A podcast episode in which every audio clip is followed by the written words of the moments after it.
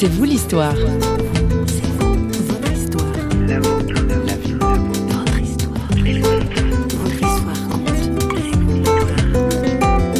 Je, je suis entrée dans cette forêt, j'étais incroyante, j'en suis ressortie, j'étais croyante. Je n'avais aucune visée spirituelle durant ce voyage et la page était blanche et je pense que j'étais peut-être disponible ou réceptive. Là, j'étais libre en fait. Bienvenue dans la forêt tropicale. C'est vous l'histoire accueille aujourd'hui le témoignage de Sylvie Perrin-Amstutz, une passionnée de nature et de liberté qui a fait une expérience décisive lors d'un voyage sur des îles paradisiaques.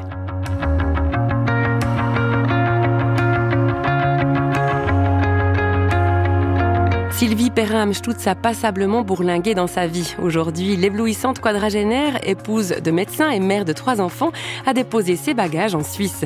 C'est là qu'elle fait découvrir aux enfants, et aux adultes aussi, les merveilles de la nature au travers d'ateliers intitulés Le potager à croquer et aussi Alpage à croquer.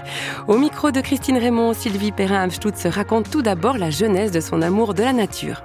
Je pense qu'il y a un bon terreau dans mon enfance où j'ai pu... Euh avoir une enfance vraiment très libre dans les bois. On passait des après-midi entières euh, sans que nos parents sachent exactement où on était. Et puis j'ai aussi des, racines paysannes de par ma grand-maman. Et j'ai passé pas mal de vacances dans un magnifique vallon. Et là, ben voilà, je me suis initiée au milieu paysan, à la traite, à, faire les foins. Et, et, je pense que là, là, il y a une fibre euh, depuis toute petite qui vibre fortement.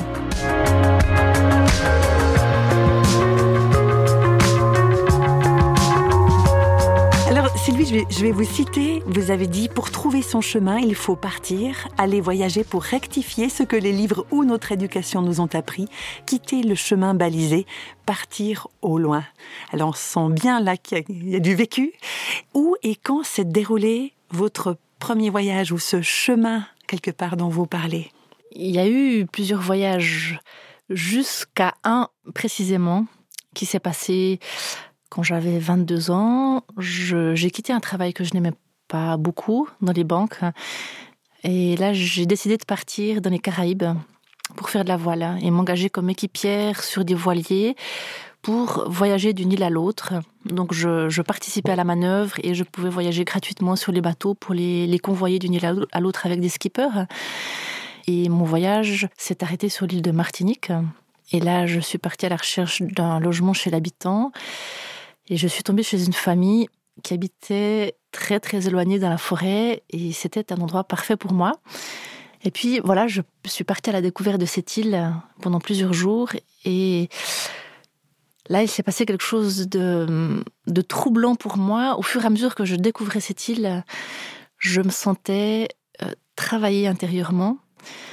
Au début, j'ai un petit peu mis de côté ces sentiments en me disant c'est rien de grave, ça va passer. Et le problème, c'est que ça s'est amplifié. Donc je, je, partais marcher, je partais nager, je, je, je voyageais dans cette île euh, toute la journée et, et, je me sentais euh, de plus en plus comme dans un sanctuaire. Et je sentais que, que plus fort que moi euh, m'appelait. Et ben voilà, mon esprit cartésien essayait vraiment de ranger ses, ses pensées ou ses sentiments dans des boîtes et voilà, un soir, donc après plusieurs jours de cette intense euh, lutte quand même intérieure, je me sentais en fait comme sur un trapèze et comme si j'étais appelée à le lâcher sans savoir ce que j'allais retrouver de l'autre côté. Donc c'était à la fois un sentiment euh, de peur, mais un sentiment de, de vie extrêmement fort. Je sentais que j'étais à un carrefour.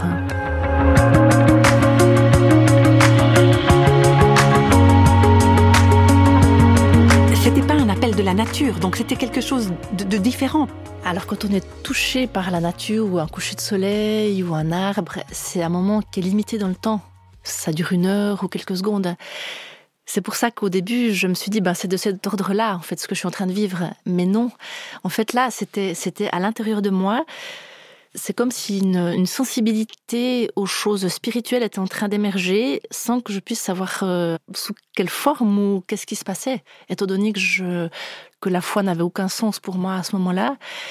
Et un soir, je, je me suis surpris à, à me mettre à genoux dans ma chambre et à prier. C'était une forme de, capitulation pour moi de faire cet acte, étant donné que j'étais assez critique par rapport euh, à la foi jusque-là. Et j'ai l'impression qu'à ce moment-là, c'est comme si j'avais lâché le trapèze. Je me sentais comme dans un sanctuaire, vraiment euh, un sanctuaire divin, et que c'était juste pour moi. Évidemment, j'étais tellement perdue dans cette forêt qu'il n'y avait personne d'autre ça se passait entre moi et, cette puissance créatrice que je percevais comme jamais. Et voilà, j'ai prié. Il n'y a rien eu de particulier qui s'est passé ce soir-là. Si ce n'est justement, je pense, lâcher prise. Hein. Je pense que j'ai lâché le, trapèze à ce moment-là. Et le lendemain, il fallait quand même que je gagne des sous. Et je suis allée travailler chez un pépiniériste. Et là, mon collègue était un chrétien très engagé. Hein. Alors, on n'a pas beaucoup travaillé ensemble, on a beaucoup parlé. Hein. Et en fait, la suite de mon voyage, c'est passé ainsi, c'est que j'ai rencontré des gens qui étaient engagés, j'ai rencontré des navigateurs qui avaient des bibles dans leur bateau. Et vous savez, quand on fait ce genre d'expérience, de s'engager comme aide-skipper, on peut tomber sur toutes sortes de gens. Une fois qu'on est sur un bateau, si ça se passe mal, il n'y a plus qu'à sauter à l'eau. Hein. Donc, j'ai compris que ce voyage, c'était comme si il y avait des pépites qui avaient été semées et que c'était plus qu'à moi d'aller les cueillir hein, d'une île à l'autre. Et voilà, c'était juste bouleversant parce que j'ai l'impression d'avoir été mis au large pour être rencontrée, rejointe.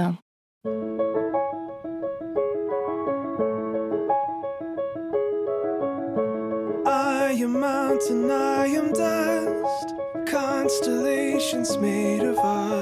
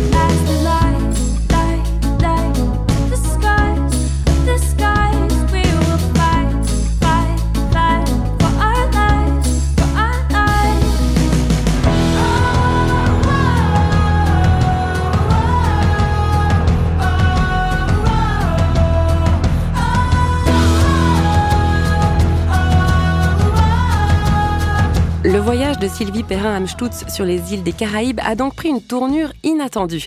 Alors, comment s'est passé le retour en Europe après avoir lâché le trapèze, entre guillemets, comme elle le disait? Autrement dit, après avoir fait le saut de la foi. Lâcher le trapèze, c'était faire confiance pour une aventure nouvelle que je connaissais pas. C'est après, lors de mon retour en Suisse, où j'ai compris que j'avais le choix de dire oui ou non à cette expérience non, dans le sens, c'est une expérience mystique, mais elle aura aucune prise ici en Suisse. C'est une expérience de là-bas. Ou alors oui, et ça change vraiment ma vie. Hein. Et j'ai commencé à lire les évangiles à mon retour de voyage. Et cette puissance du Créateur que j'avais perçue, en lisant les évangiles, j'ai vu que ça s'incarnait à travers une figure aimante, un fils, Jésus. Et je sentais que ce message engageait une réponse de ma part. Je ne pouvais pas juste lire ces évangiles et me dire c'est beau, c'est joli ce texte. Mais non, ça, ça touche aux tripes et, on sent qu'il y, a une réponse à donner à ça. Et surtout, ce que j'ai compris, j'ai compris que en partant voyager comme ça, je goûtais une liberté euh, très grisante. Hein. On se fait tous une idée de la liberté. Mais là-bas, évidemment, je décidais au jour le jour de ce que j'allais faire, de qui j'allais rencontrer, sur quel bateau j'allais m'engager. C'était la liberté extrême pour moi. Enfin, l'image que je me faisais de la liberté. Et puis, c'est vrai que j'ai été nourrie par des écrivains suisses, euh, euh la Maillard, euh, Nicolas Bouvier. Quand j'avais 20 ans, c'était. Je rêvais de ça, une vie de reporter, de photographe, voyager, faire des articles. Ça, ça me passionnait. Pour moi, c'était l'image type de la liberté. Et puis, voilà, je suis rentrée en Suisse et j'ai compris que cette liberté-là, elle était extérieure. Hein. et que j'étais en train de vivre une liberté intérieure qui n'était pas du tout du même ordre. C'était une liberté qui me faisait comprendre ce que je n'avais plus à être, pour euh, fonctionner dans la société. C'est une liberté qui me. J'ai l'image d'un voilà d'une montgolfière où on lâche des sacs de sable de tout ce qui est trop lourd dans notre vie hein, pour pouvoir monter et puis vivre, faire sa vie, faire son chemin. Donc cette liberté intérieure, elle me donnait de lâcher des sacs de sable que je traînais dans ma vie. Mais évidemment, je ne je l'avais pas vu auparavant. Et ce paradoxe m'a frappé en me disant, on recherche tous cette liberté justement de, mouvement, cette liberté financière, mais c'est pas la vraie liberté, c'est pas celle-là qui est importante. Hein. C'est la liberté du cœur intérieur. Hein. Et avec cette liberté-là, on va partout. Euh, il y a cette phrase de Christian Bobin qui dit que il y a la même quantité de merveilles euh, dans un voyage ou au fond du jardin. Voilà, une fois qu'on a cette liberté dans, son cœur, on, on peut aller partout. Et ces écrivains, quand je regarde leur vie, je vois que ils ont toujours couru après cette liberté. Quand ils sont devenus âgés, ils ont continué à parler de leur voyage, etc. Mais je sens que la liberté du cœur n'était pas touchée chez eux. Hein. Ils n'ont pas toujours très bien fini non plus. Et voilà, ce sont des hommes et des femmes qui m'ont fait envie un temps, mais plus après.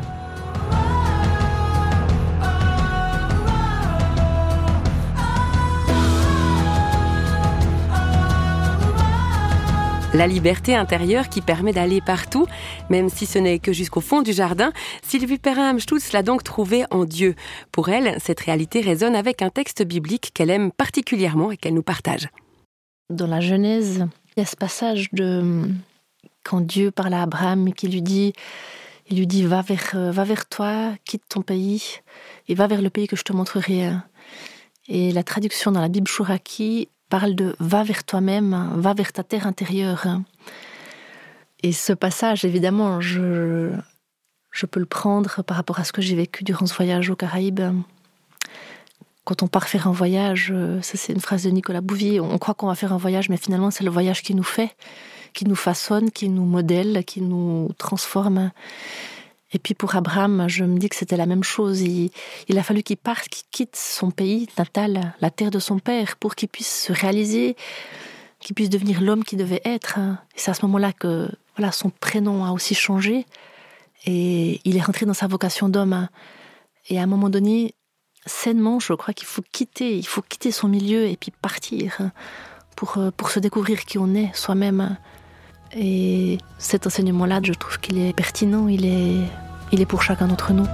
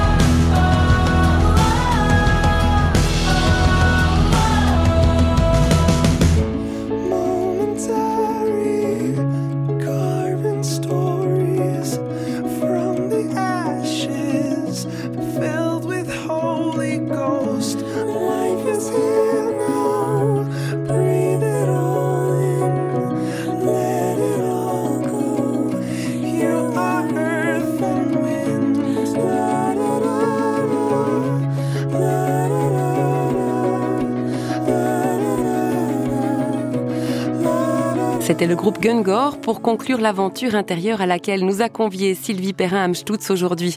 De son voyage aux Caraïbes, elle n'est définitivement pas rentrée la même. Alors pas besoin de se rendre sur les îles pour vivre une telle rencontre avec Dieu, mais ça, c'est encore et toujours une autre histoire, une expérience personnelle, unique, exceptionnelle, celle que des personnes connues ou moins connues ont la gentillesse de nous raconter dans C'est vous l'histoire justement. Découvrez la diversité de nos émissions sur notre site parole.fm et retrouvez-nous sur les réseaux sociaux. Quant à nous, on se dit à bientôt. Bye bye.